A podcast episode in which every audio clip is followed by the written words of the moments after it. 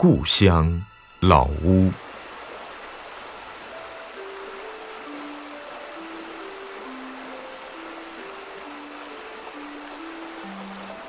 欣赏画家吴冠中先生的作品《故乡》，一幅空灵清秀的乡村景致，轻描淡写的房屋错落有致，黑瓦屋顶，白墙，黑色的窗棂，一条弯弯的小河从屋旁蜿蜒而过。岸边正在劳作的两个大人和三个相互嬉戏的孩子，悠然快乐。河岸两旁是高大挺拔的树木，遒劲的枝干，疏落有致的枝桠间，散布着斑斓的绿色细点，自由、热烈、奔放，展现出勃勃的生机和旺盛的生命力。河中几只鸭子闲适地来回游动，水中清晰地倒映着树木的影子。一幅古朴宁静、恬淡祥和的水边农舍，美了眼，醉了心。感叹之余，也想起了家乡的老屋，与此情景何其相似！我家老屋位于村北，屋顶红瓦，石头加黑砖建成，共五间。房屋前有四扇厚重结实的木格窗，窗分为上下两部分，下面是固定的，上面的部分向外推开后，用一根同样结实的木方顶在下窗的上端。窗户上裱着一层薄薄的白纸，晚上月光穿透薄薄的纸，为室内的窗台、火炕以及简单的家具镀上一层淡淡的荧光。柔和而又恬静，飘渺而又多情。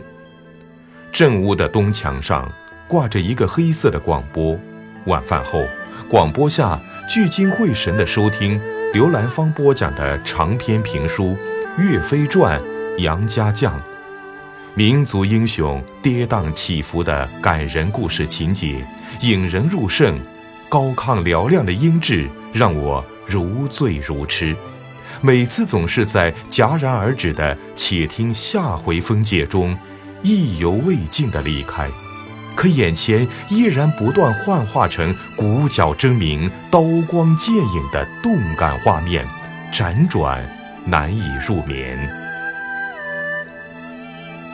房门同样是厚重的木门，门的顶端是一长一短的两根铁链。搭在高高门框上端的铁鼻梁上，一把铁将军牢牢地锁住大门。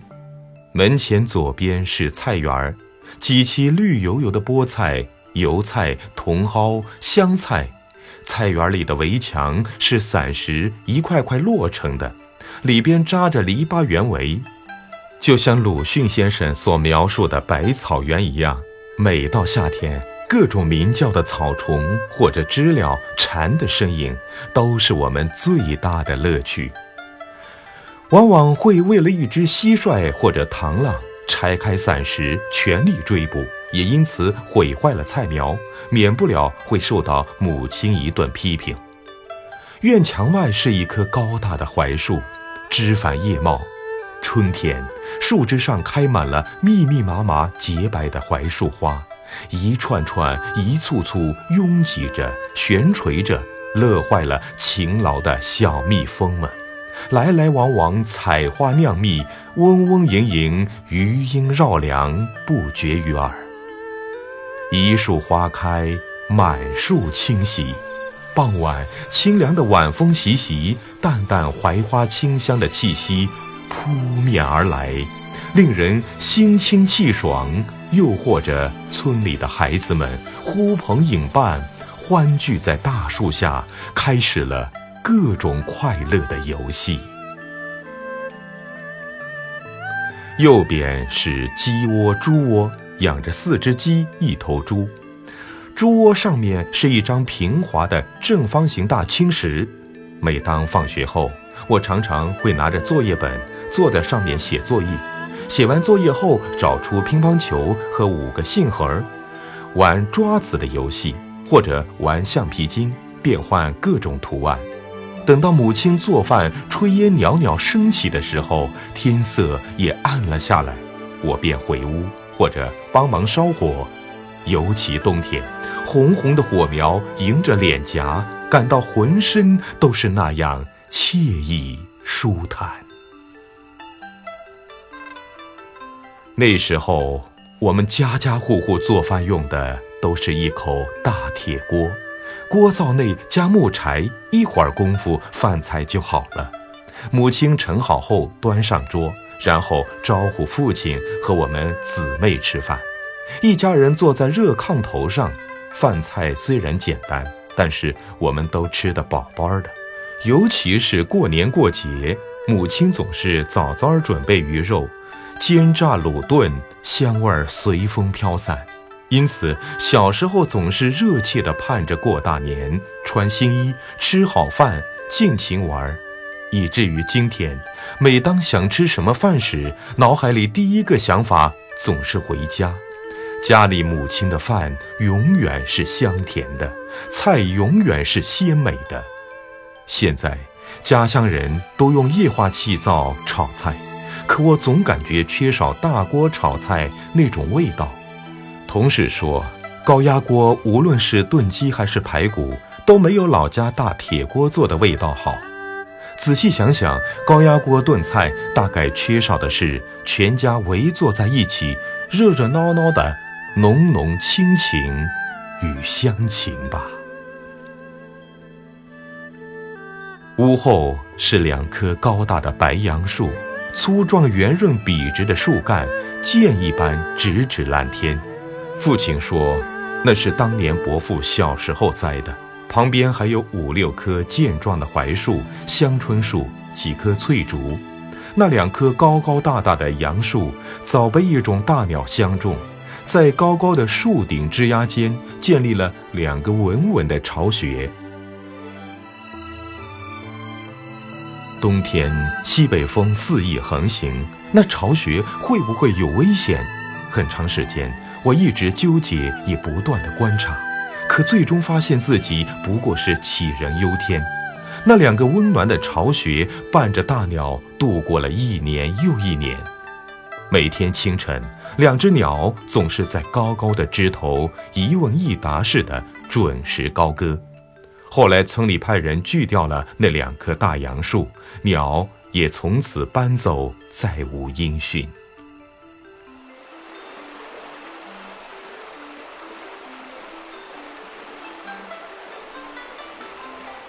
村东的那条小河永远清澈见底，游鱼戏石，巨石无碍。年轻的小媳妇、婶子、大妈都喜欢在河水里洗衣服，边洗边拉家常。哗哗的水声，阵阵欢笑声，惊动了河畔岸边树上的小鸟，展开翅膀，扑棱棱地飞走了。小河的上游有一个水质甘甜的。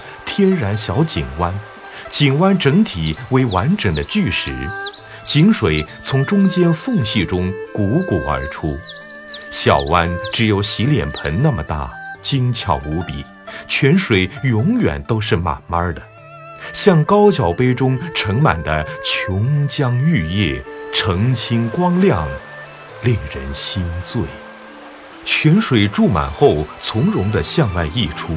山泉水清冽爽口，周围的百姓农田干活口渴了，都会来到这里，直接趴下身来，痛痛快快的大口大口喝，酣畅淋漓。喝完水后，向下走几步，撩起一把水洗脸洗手，顿时感觉全身清爽无比。小井湾滋润着庄户人家的心田。后来，村里一户养牛的人家，为了引牛方便，将小湾扩大，湾底由原来的石质变为泥土。再后来，村里拓宽道路，那条沟被填平成了道路，于是那条清凉的山泉变成了永恒的美好回忆。老屋让我感触更多的是那扇与屋外只有一指之隔的木窗。人在屋内，隔着一层薄薄的窗户纸，可以清晰地听见风起时泥沙尘土落地的声音，春花悄悄开放的声音，雨水轻扣泥土的声音，秋虫此起彼伏诗意的演唱。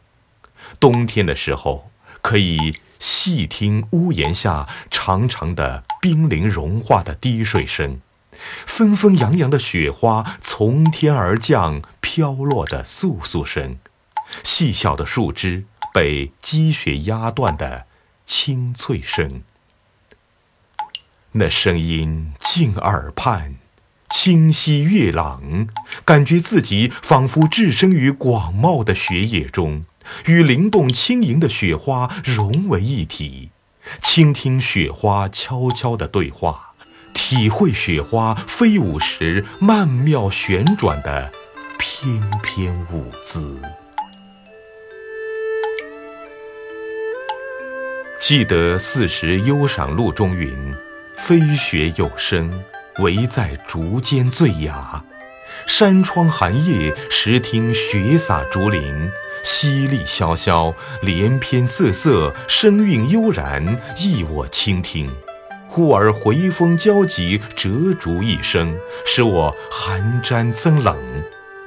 于是，老屋带给我的不仅是家的温馨和快乐，更有四时变幻的奇妙风韵，其乐无穷。后来，由于木格窗年久断裂。又改成木框镶玻璃的，现在又换成了铝合金的，院墙也砌成结实光滑的混凝土。可我再也不能那么清晰地倾听大自然里各种奇妙的声音。